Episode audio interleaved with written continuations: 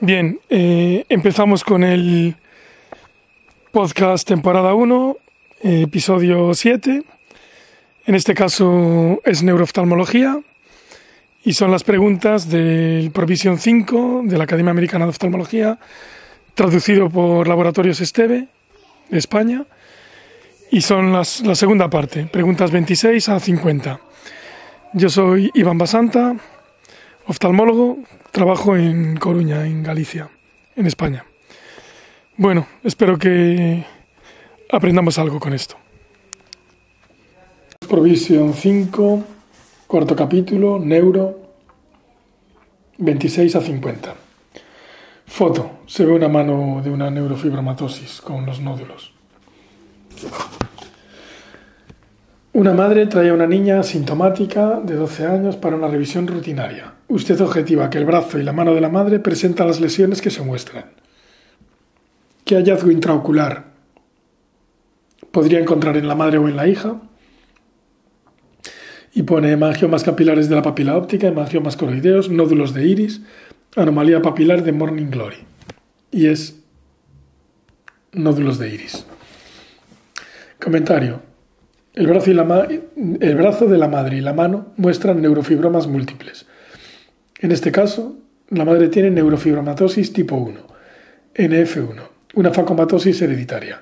La anomalía más común en la, neurofibromatosis 1 son los nódulos de, iris. Sobre otras facomatosis, en el síndrome de Sturge-Weber puede haber hemangiomas coroideos y en el síndrome de Von y Pelindau puede haber hemangiomas capilares de la retina o edema de papila. La anomalía de Morning Glory puede ser un hallazgo aislado o puede estar asociado con defectos de la línea media, como el encefalocele basal, pero no en un componente de la, de la neurofibromatosis. 27. Foto. Se ve una tomografía que muestra una lesión hipodensa en el hemisferio derecho por un hematoma subdural derecho.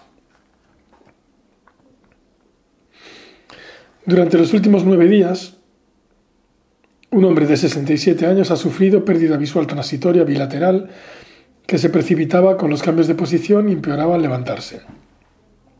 Hace tres semanas también notó cefalea derecha. Sufre cirrosis por hepatitis B crónica.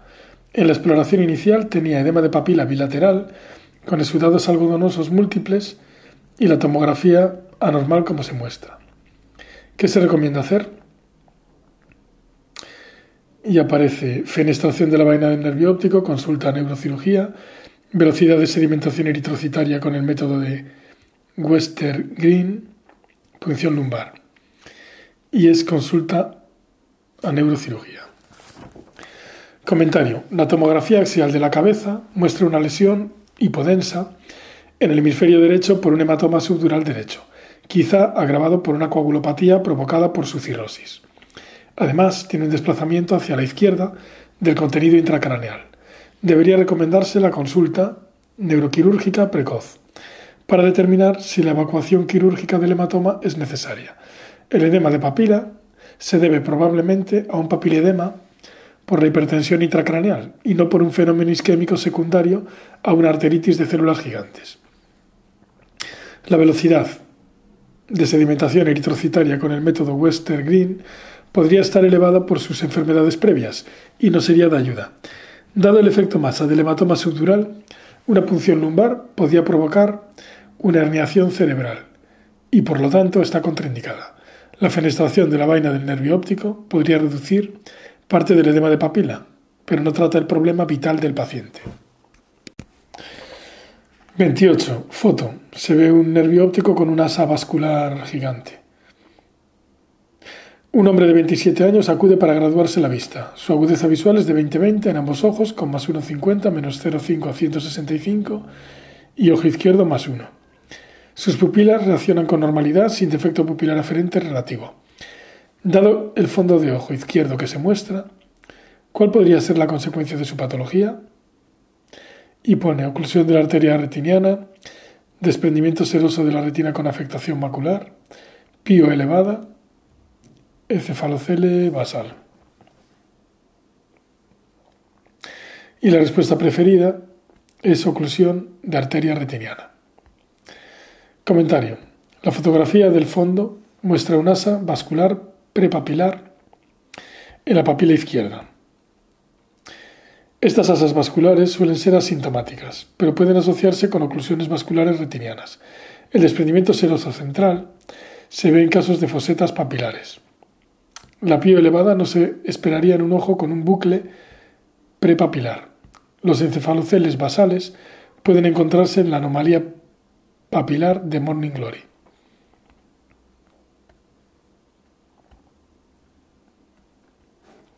(29) Foto. Se ven dos fondos de ojo con unas papilas pequeñas sin excavación. Pregunta. Un chico de 15 años acude a la consulta por visión borrosa de ambos ojos. Previamente la agudeza visual era de 20-200 en ambos ojos, pero tras la refracción de menos 2 de esfera en ambos ojos, su agudeza visual mejora a 20-20. Aunque la mayor parte de su exploración es irrelevante, presenta las anormalidades fundoscópicas que se muestran. ¿Cuál de las siguientes esperaría usted que fuese anormal? Y entonces pone la campimetría, la visión cercana, la visión de colores o la punción lumbar. Y lo anormal es la campimetría. Los fondos de ojo muestran unas papilas pequeñas sin excavación central. Las papilas son hipoplásicas, pero no edematosas ni pálidas. Los defectos campimétricos periféricos son frecuentemente anormales en pacientes con papilas hipoplásicas, mientras que la función visual central suele estar preservada. La visión de colores y la visión cercana serían normales. La punción lumbar podría indicarse en un paciente con edema de papila por hipertensión intracraneal, papiledema, pero no para este caso. 30 se ve un fondo de ojo con unas manchas con fibras de mielina, fibras mielinizadas en todo el nervio óptico. Pregunta. Un niño de 10 años tiene la mancha ciega agrandada en la campimetría del ojo derecho. Su agudeza visual es 20-20 en ambos ojos, las pupilas reaccionan con normalidad, sin defecto pupilar aferente relativo. El vitrio es claro, la papila óptica y la mácula del ojo izquierdo son normales y el fondo de ojo derecho es anormal, tal y como se muestra. ¿Cuál de las siguientes categorías de enfermedades explica mejor los hallazgos? Y es anomalía congénita. Las otras eran infección bacteriana, tumor adquirido, disfunción del sistema nervioso central. Comentario. Este niño tiene fibras nerviosas retinianas mielinizadas en el borde de la papila óptica derecha, una anomalía congénita. Los pacientes con fibras de mielina están típicamente asintomáticos. Puede haber aumento de la mancha ciega u otras alteraciones campimétricas que corresponden a las áreas anormales mielinizadas, la infección bacteriana, el tumor adquirido y la disfunción del sistema nervioso central no se apoyan en ningún hallazgo. 31. Foto. Se ve un fondo de ojo eh, con retinopatía en sal y pimienta. Pregunta. Una mujer de 32 años refiere que se le caen ambos párpados y que ha ido empeorando en los últimos cuatro años. Niega cualquier síntoma visual. Su agudeza visual es de 20-20 en ambos ojos. Tiene los movimientos oculares de ambos ojos limitados en todas las posiciones de la mirada. Dado el fondo de ojo izquierdo que se muestra y teniendo en cuenta la simetría, simetría de las alteraciones retinianas periféricas que se muestran, ¿qué otros signos de su patología esperaría usted encontrar? Y las opciones son déficit de conducción cardíaca, neuropatía óptica, hipoacusia sensorial y patrón de herencia materno. Y son los déficits de conducción cardíaca.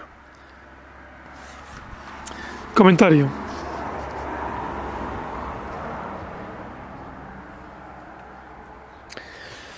Respuesta preferida, déficit de conducción cardíaca. Comentario.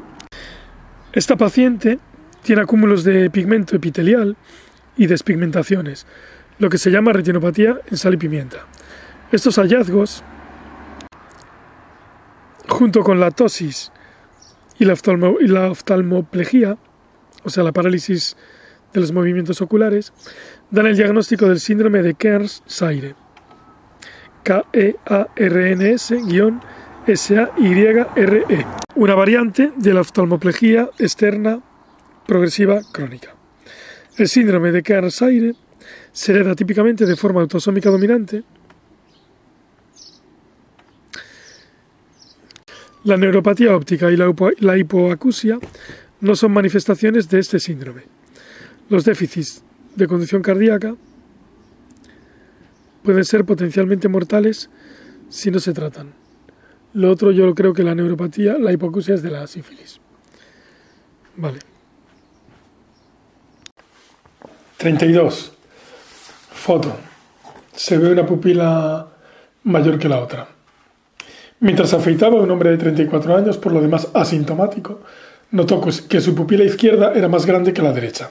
Su agudeza visual es de 20-20 en ambos ojos, la anisocoria es mayor en la luz y su aspecto externo es anómalo tal y como se muestra. ¿Qué prueba revelará la causa de sus hallazgos con mayor frecuencia?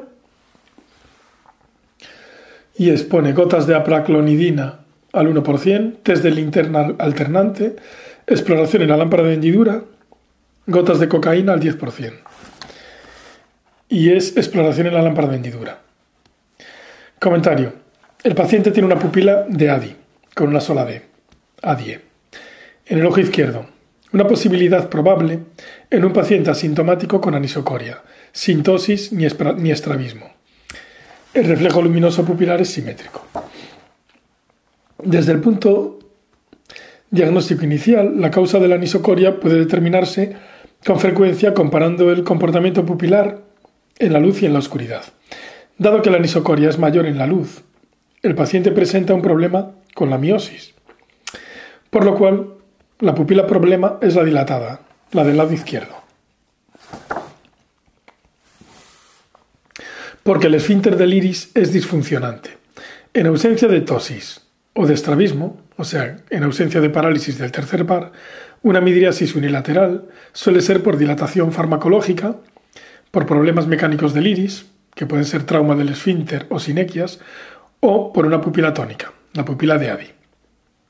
La exploración en la lámpara de hendidura sería la prueba más útil para buscar daño mecánico del iris, sinequias o rotura del esfínter o movimientos sectoriales vermiformes de la pupila tónica. El test de la linterna oscilante es más útil para detectar o medir un defecto pupilar aferente relativo, lo que no suele ser útil en el caso de anisocoria. El colirio de cocaína es útil para evaluar la anisocoria cuando ésta es mayor en la oscuridad, ya que puede haber disfunción del músculo dilatador del iris, síndrome de Horner. La praclonidina también es útil para evaluar un posible síndrome de Horner, hipersensibilidad, pero no aquí. 33. Foto. Se ve una, un ojo derecho que no, que no hace, no aduce, no va hacia adentro, con la pupila midiática. En un niño de 8 años parece un tercer par. Durante tres meses, un niño de 8 años ha desarrollado diplopia, que ha ido empeorando, y un leve temblor. Su visual es de 20-20 en ambos ojos. Tiene exotropía de 10 dioptrías prismáticas en posición primaria. Claro, va a la exo porque tira el recto externo. Y el aspecto anómalo en la mirada inferior que se muestra en la imagen. ¿Qué localización de la lesión explicaría con mayor probabilidad estos hallazgos?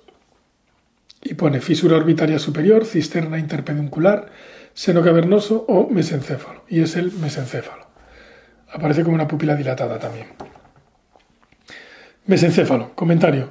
Este paciente presenta una parálisis incompleta del tercer par con afectación pupilar y temblor. Esta combinación localiza la lesión en el tercer par y núcleo rojo del mesencéfalo. Las lesiones que afectan al seno cavernoso o a la fisura orbitaria superior pueden causar una parálisis del tercer, del tercer par aislada o con otros pares craneales contiguos, pero no causarían temblor. Una lesión de la cisterna interpeduncular podría causar una parálisis del tercer par con debilidad contralateral debido a la afectación del pedúnculo cerebeloso ipsilateral. Sin embargo, no habría temblor.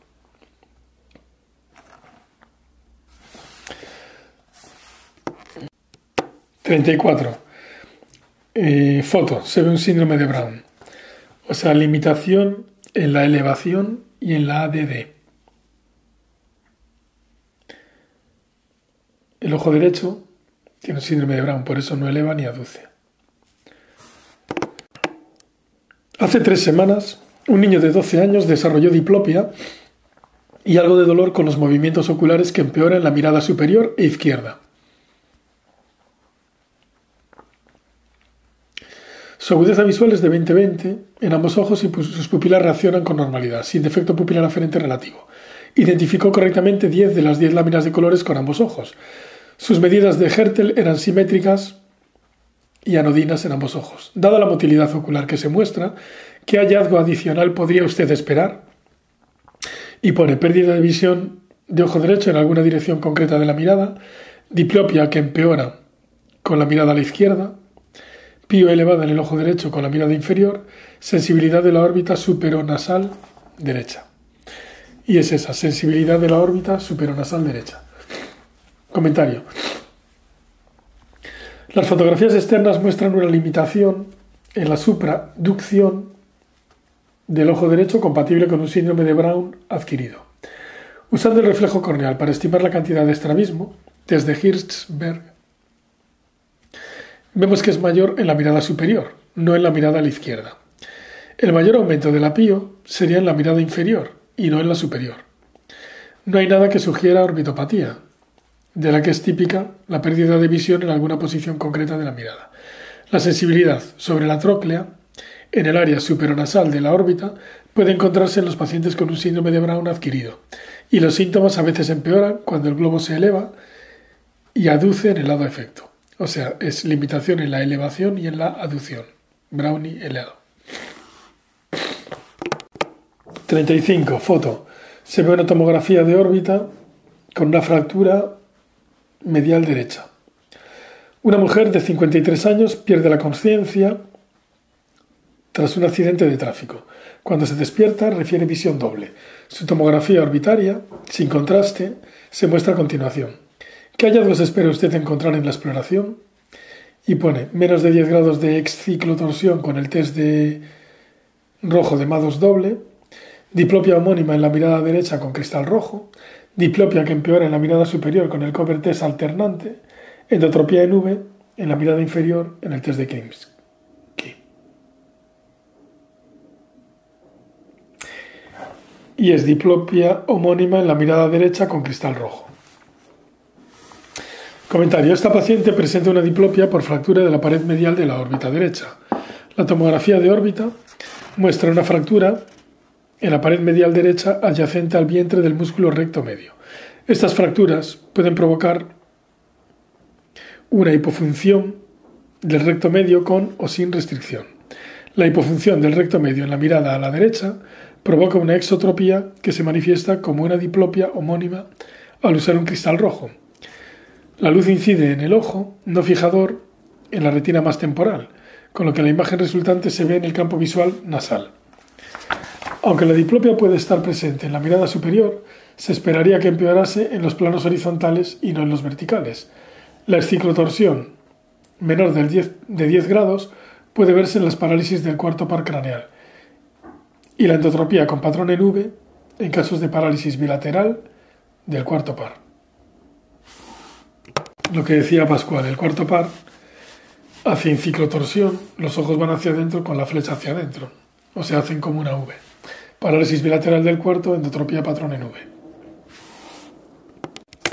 36. Foto. Se ve un edema de papila gigante. Hace 10 semanas, una joven de 18 años comenzó a tener episodios de pérdida de visión transitoria bilateral de segundos de duración acompañada de tinnitus. Mide 1,57 y pesa 100 kilos. Se muestra el aspecto anormal de su disco óptico. La resonancia magnética cerebral sin contraste fue normal. La punción lumbar mostró una presión de apertura de 32 centímetros de agua, con líquido cefalorraquídeo de características normales. ¿Qué otro hallazgo podría usted encontrar? O sea, es una chica muy gorda, ¿no? Parece. Muy joven.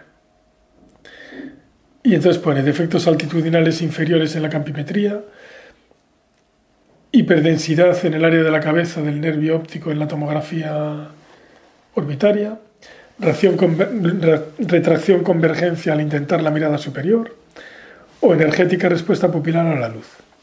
Y es energética respuesta pupilar a la luz. Y esto es porque en realidad es una hipertensión intracraneal.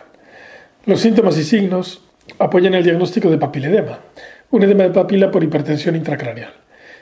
En esta paciente obesa, con un líquido cefalorraquídeo de características normales, la causa más probable del papiledema es la hipertensión intracraneal idiopática. El grado de edema de papila de esta paciente es de leve a moderado, sin hemorragias, exudados algodonosos ni palidez papilar. Este sugiere que la función visual debería estar relativamente preservada. Por lo tanto, las pupilas deberían reaccionar con normalidad a la luz en ambos ojos. La campimetría podría mostrar aumento de las manchas ciegas y defectos tempranos en la capa de fibras nerviosas, pero no mostraría pérdidas graves con defectos altitudinales.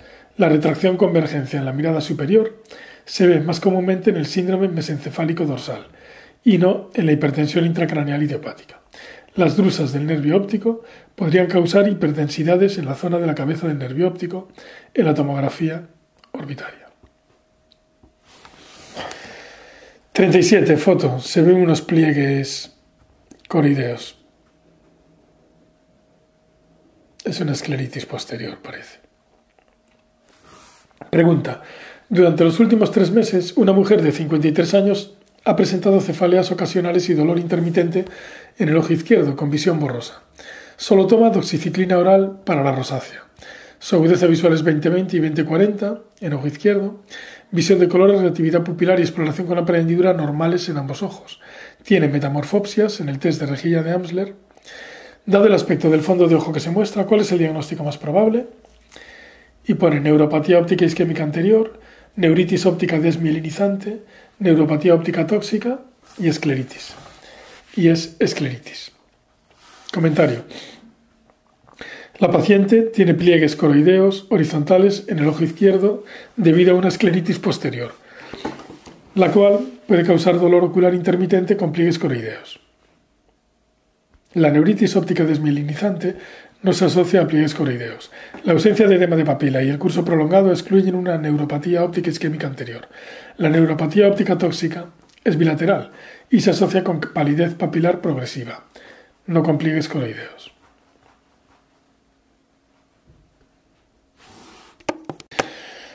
...38. Foto. Se ve una resonancia magnética que muestra una simetría en las, en las venas oftálmicas superiores con la de la izquierda engrosada por una fístula arteriovenosa. Y pregunta, una mujer de 52 años con hipertensión moderada e hipercolesterolemia ha notado desde hace tres meses diplopia y ojo rojo izquierdo con empeoramiento. La agudeza visual es 20-20 en ambos ojos, las pupilas reaccionan con normalidad sin defecto pupilar aferente relativo y presenta un defecto en la ABD izquierda, como se muestra. O sea, el ojo izquierdo no va hacia afuera. Con el aspecto externo y la resonancia magnética orbitaria que se muestra, ¿cómo interpretaría usted la neuroimagen? Y pone masa en el seno cavernoso, mucocele etmoidal, vena oftálmica superior dilatada, resalte del nervio óptico. Y pone vena oftálmica superior dilatada. La historia y los hallazgos apoyan el diagnóstico de una fístula arteriovenosa, con déficit de ABD izquierda y vasos conjuntivales dilatados. Las fístulas arteriovenosas pueden causar inyección conjuntival con vasos arterializados, pío elevada, proptosis y déficits motores. La resonancia magnética muestra asimetría de las venas oftálmicas superiores con la izquierda engrosada, tal y como era de esperar en un paciente con una fístula arteriovenosa. La imagen no corresponde a un estudio con contraste y los nervios ópticos no están representados. Esperaríamos que no fueran asimétricos ni anormales. Los senos cavernosos son normales y no muestran masas, aunque puede llegar a dilatarse asimétricamente con una fístula arteriovenosa. Los senos paranasales parecen ser normales. 39. Se ve una foto, parálisis incompleta del tercer par, con tosis incompleta también.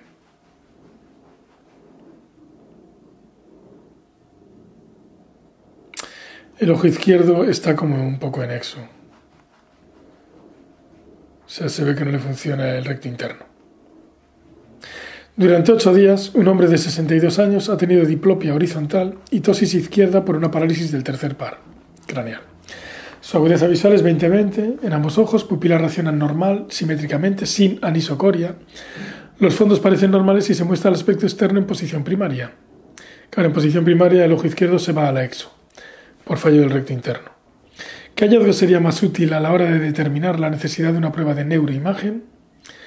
Y pone ausencia de regeneración aberrante, tosis incompleta, síntomas de miastenia gravis, sensibilidad reducida en la frente izquierda. Y es eso lo más útil. Comentario. La presencia de afectación de pares craneales adicionales, como la disminución de la sensibilidad en la frente, que sería la primera rama del trigémino, del quinto par, implicaría la necesidad de pruebas de imagen. Este paciente tiene una parálisis incompleta del tercer par, con tosis incompleta. Estos hallazgos, asociados a unas respuestas pupilares normales y a la ausencia de regeneración aberrante, hacen improbable la presencia de una lesión compresiva. Los hallazgos que sugieren miastenia gravis harían innecesaria la prueba de neuroimagen.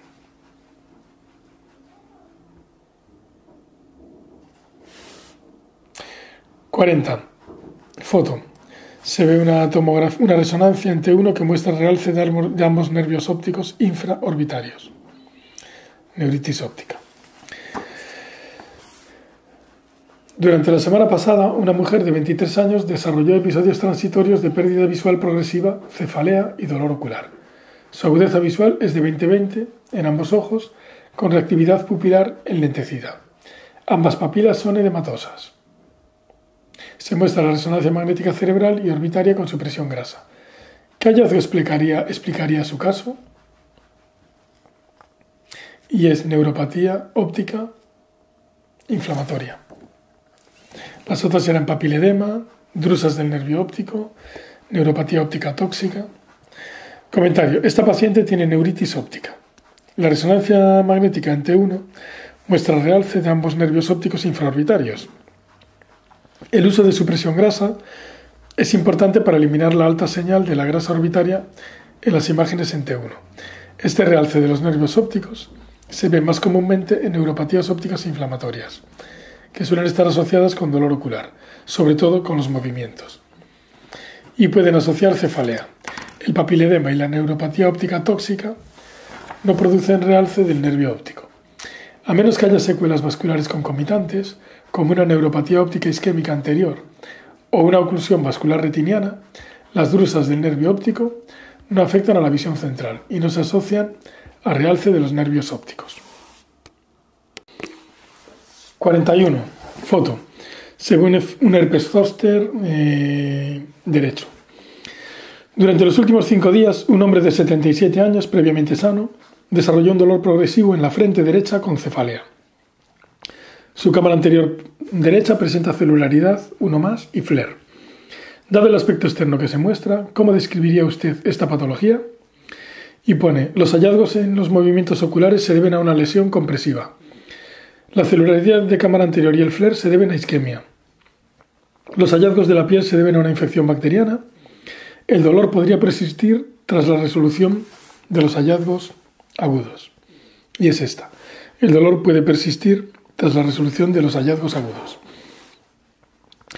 El paciente tiene un herpes zóster oftálmico que afecta a la primera rama del quinto par craneal del lado derecho. Se cree que la patología ocurre por reactivación y replicación del virus de herpes desde el ganglio del trigémino. Las lesiones dermatológicas comienzan como vesículas que luego se rompen. No se deben a una infección bacteriana. Típicamente, la distribución de las lesiones se extiende sin llegar a cruzar la línea media. Los cambios de polo anterior incluyen defectos epiteliales, corneales pseudodendríticos, que se tiñen con fluoresceína y pueden producir neuropatía y complicaciones neurotróficas.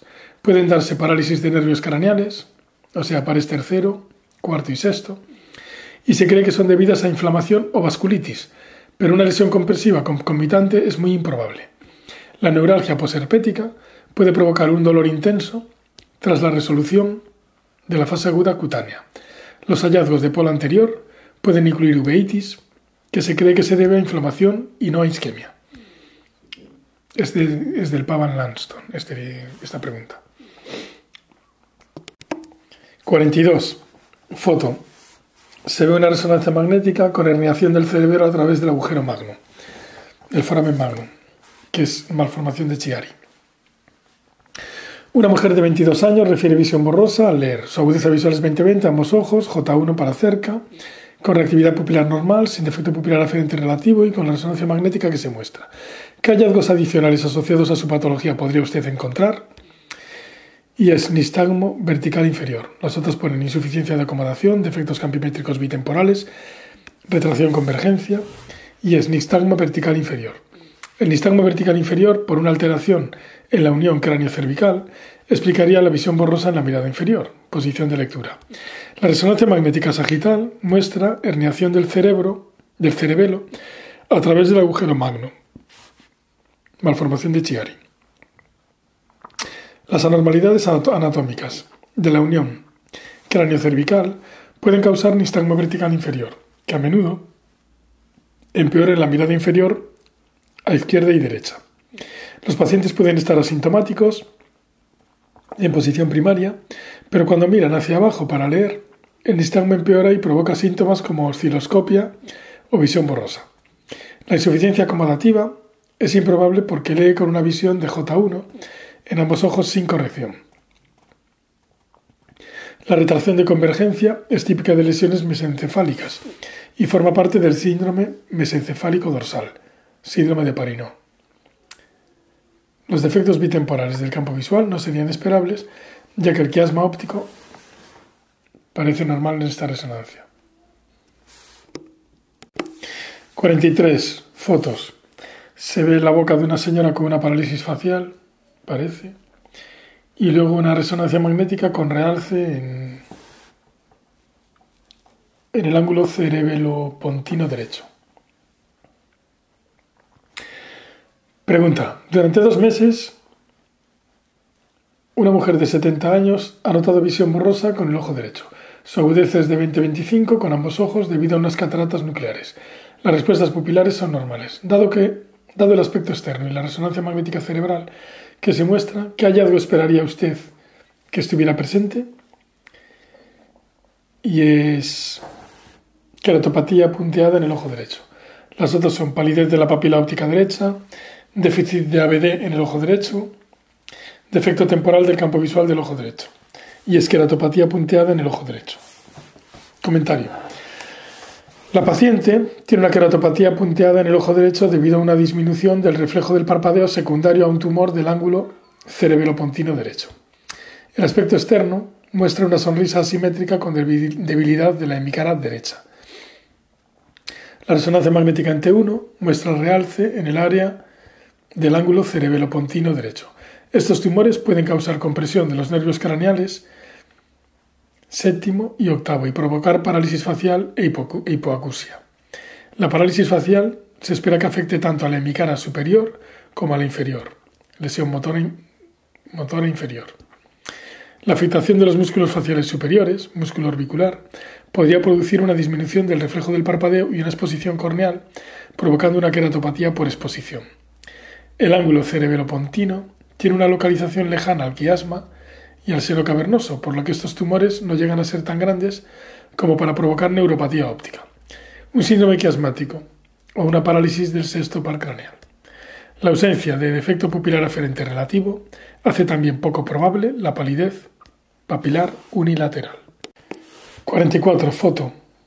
Se ve un ojo izquierdo con toda la muchísimo edema, quemosis, que podría ser de orbitopatía tiroidea, celulitis orbitaria o inflamación.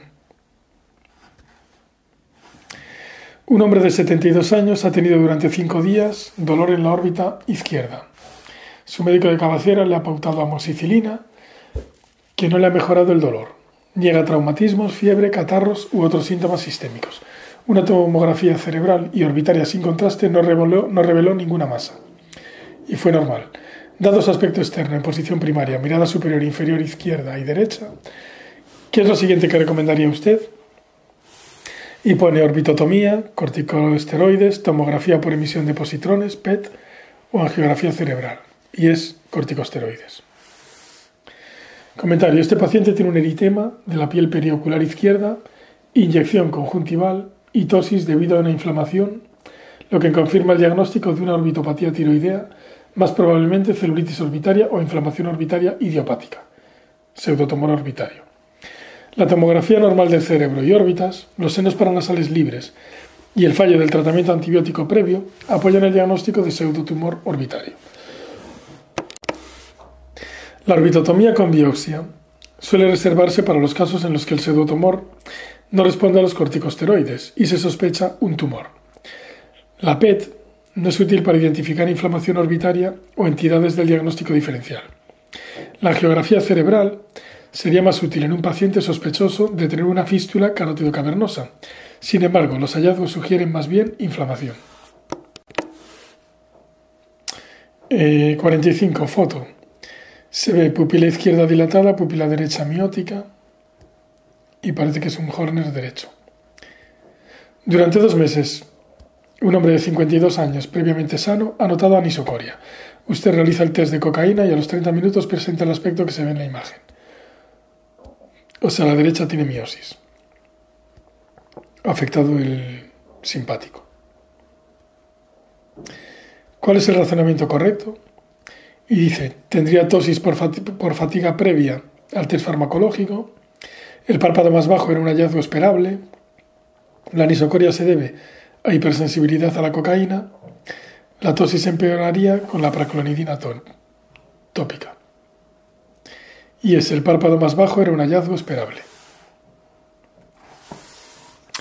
La elevación del párpado superior derecho era un hallazgo esperable en este paciente que tiene un síndrome de Horner derecho. Repito, la respuesta es el párpado más bajo era un hallazgo esperable.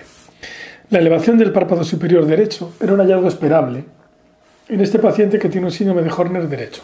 La tosis del párpado superior derecho y la incapacidad de la pupila para dilatar con cocaína apoyan este diagnóstico. La afectación de la actividad del músculo de Müller, del párpado caído, se traduce en una posición más alta del párpado del lado sano, izquierdo.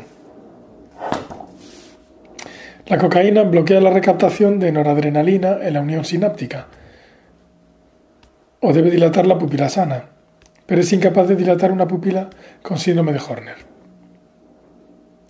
La hipersensibilidad puede ocurrir con los agonistas alfa-adrenérgicos como la apraclonidina y puede causar dilatación de la pupila con síndrome de Horner, revirtiendo la anisocoria y mejorando la tosis. La anisocoria se espera que sea mayor en la oscuridad, previamente a los tests farmacológicos, ya que el músculo dilatador del iris no funciona con normalidad. 46. Foto. Se ve una resonancia magnética con una masa isointensa que desplaza la órbita superior izquierda. Está tumbado mirando para mí, o sea que es la izquierda. Dada la resonancia magnética que se muestra, ¿qué signos clínicos podría usted encontrar? Y es deducción forzada restringido. Los otros eran estrabismo vertical que empeora en la mirada izquierda y con inclinación de la cabeza a la derecha, anisocoria que empeora la luz, diplopia que empeora en la mirada inferior y estrés deducción forzada restringido. Comentario. La resonancia magnética coronal en T1 muestra una masa que es isointensa con el cerebro en la órbita superior izquierda. La masa desplaza el recto superior, complejo elevador. Esto se esperaría que causara limitación mecánica de la subproducción con test de deducción forzada positivo. Restricción del globo ocular al intentar la subproducción. La diplopia empeoraría en la mirada superior y no en la inferior. La anisocoria, que empeora con la luz, es esperable en un paciente con parálisis del tercer par craneal. pero no debería estar necesariamente presente en este caso. Un estrabismo vertical que empeora con la mirada a la izquierda, con la cabeza a la derecha, es esperable con una parálisis del cuarto par derecho, pero no izquierdo. 47. Foto. Se ve una papila izquierda pálida y edematosa con un infarto masivo. Y la derecha normal con una excavación de 0,3. Es una arteritis de células gigantes. Pregunta. Durante la semana pasada, una mujer de 82 años con hipertensión e hipercolesterolemia notó pérdida de visión progresiva e indolora en el ojo izquierdo, niega cefaleas, claudicación mandibular o sensibilidad en el cuero cabelludo. Su agudeza visual es 20-25 en el ojo derecho y movimiento de manos en el ojo izquierdo. Tiene un importante defecto pupilar aferente relativo izquierdo, una con dos unidades logarítmicas. Como se esperaba, su visión de colores y campimetría son normales en el ojo derecho. Se muestran las papilas ópticas. Usted obtiene una VSG de 32 milímetros a la hora. ¿Qué manejo recomendaría? Y pone ecografía carotidia, corticoides orales, resonancia magnética cerebral y orbitaria con supresión grasa y contraste, u observación. Y es corticosteroides orales. Comentario. La papila izquierda está pálida y edematosa por una arteritis de células gigantes. El fondo de ojo muestra una papila derecha con una excavación de 0,3 y una papila izquierda con un infarto masivo, palidez blanca, con extensión a la retina circundante. Aunque esta paciente no tiene síntomas sistémicos, el aspecto de la papila izquierda sugiere un infarto que ocurre en el contexto de una vasculitis. Y en esta paciente, la vasculitis más probablemente sería una arteritis de células gigantes se debería realizar una biopsia de la arteria temporal, pero el tratamiento no debería retrasarse para obtener la biopsia. Existe debate acerca, junto, del uso de corticoides orales o intravenosos, sin ninguna prueba definitiva de que la pauta intravenosa sea mejor. Sin embargo, no existe controversia sobre que los corticoides son el tratamiento de elección cuando hay una pérdida de visión aguda. Las estadísticas dicen que con observación hasta un tercio de los pacientes perderán la visión del ojo inicialmente sano. Pruebas adicionales con ecografía carotidia y neuroimágenes no serían necesarias en esta paciente si la biopsia fuera positiva y no deberían realizarse antes de iniciar el tratamiento con corticosteroides. Incluso con dosis altas de corticosteroides, es improbable que la función visual mejore en el ojo izquierdo y el derecho, inicialmente sano, podría perder visión, sobre todo en la primera semana de tratamiento. O sea que está feita la pobre. 48. Foto. Se ve una resonancia en T2 que muestra un aumento de líquido cefalorraquídeo y atrofia cortical en el óvulo occipital izquierdo. Un hombre asintomático de 18 años acude a una revisión de rutina y se detecta una hemianopsia homónima derecha en la campimetría. Dada su resonancia magnética cerebral y orbitaria que se muestra, ¿qué patología explica los síntomas con mayor probabilidad? hipoplasia del lóbulo occipital. Las otras son compresión quiasmática, síndrome del tracto óptico, neuropatía óptica hereditaria de Leber. Comentario. La resonancia magnética en T2 muestra un aumento del líquido cefalorraquídeo y atrofia cortical en el lóbulo occipital izquierdo. Si hay una cosa blanca. ¿eh? Por lo que la hemianopsia homónima derecha sería un defecto esperable. La neuropatía óptica hereditaria de Leber suele provocar más comúnmente escotomas centrales o centrocecales y producir una pérdida de visión sintomática. Los tractos ópticos y el quiasma no se muestran en esta resonancia magnética. 49. Foto. Se muestra una resonancia magnética cerebral con lesión selar y supraselar por un tumor hipofisario. Bien. Una mujer de 67 años presenta una cefalea brusca asociada a visión borrosa en ambos ojos. Su agudeza visual es 20-20, los reflejos pupilares directos y consensuados estaban discretamente enlentecidos en ambos ojos. Dada su resonancia magnética, ¿qué otros hallazgos esperaría usted encontrar? Y pone biopsia de la arteria temporal positiva, defecto en el campo visual, que es la correcta, alucinaciones visuales, nistagma vertical inferior y la correcta es defecto en el campo visual. Comentario. La resonancia magnética cerebral muestra una lesión selar y supraselar con señal heterogénea propia de un tumor hipofisario con hemorragia que ha causado apoplejía hipofisaria. Debido a que el quiasma es comprimido por el tumor, se esperarían defectos del campo visual. Una biopsia de la arteria temporal positiva se esperaría en las arteritis de células gigantes, que no es compatible con, síntomas, con sus síntomas ni signos. Un nistagmo vertical inferior es típico de lesiones de la unión cráneo-cervical, no de los tumores selares o supraselares, ah, como la de antes, la malformación de Chiari.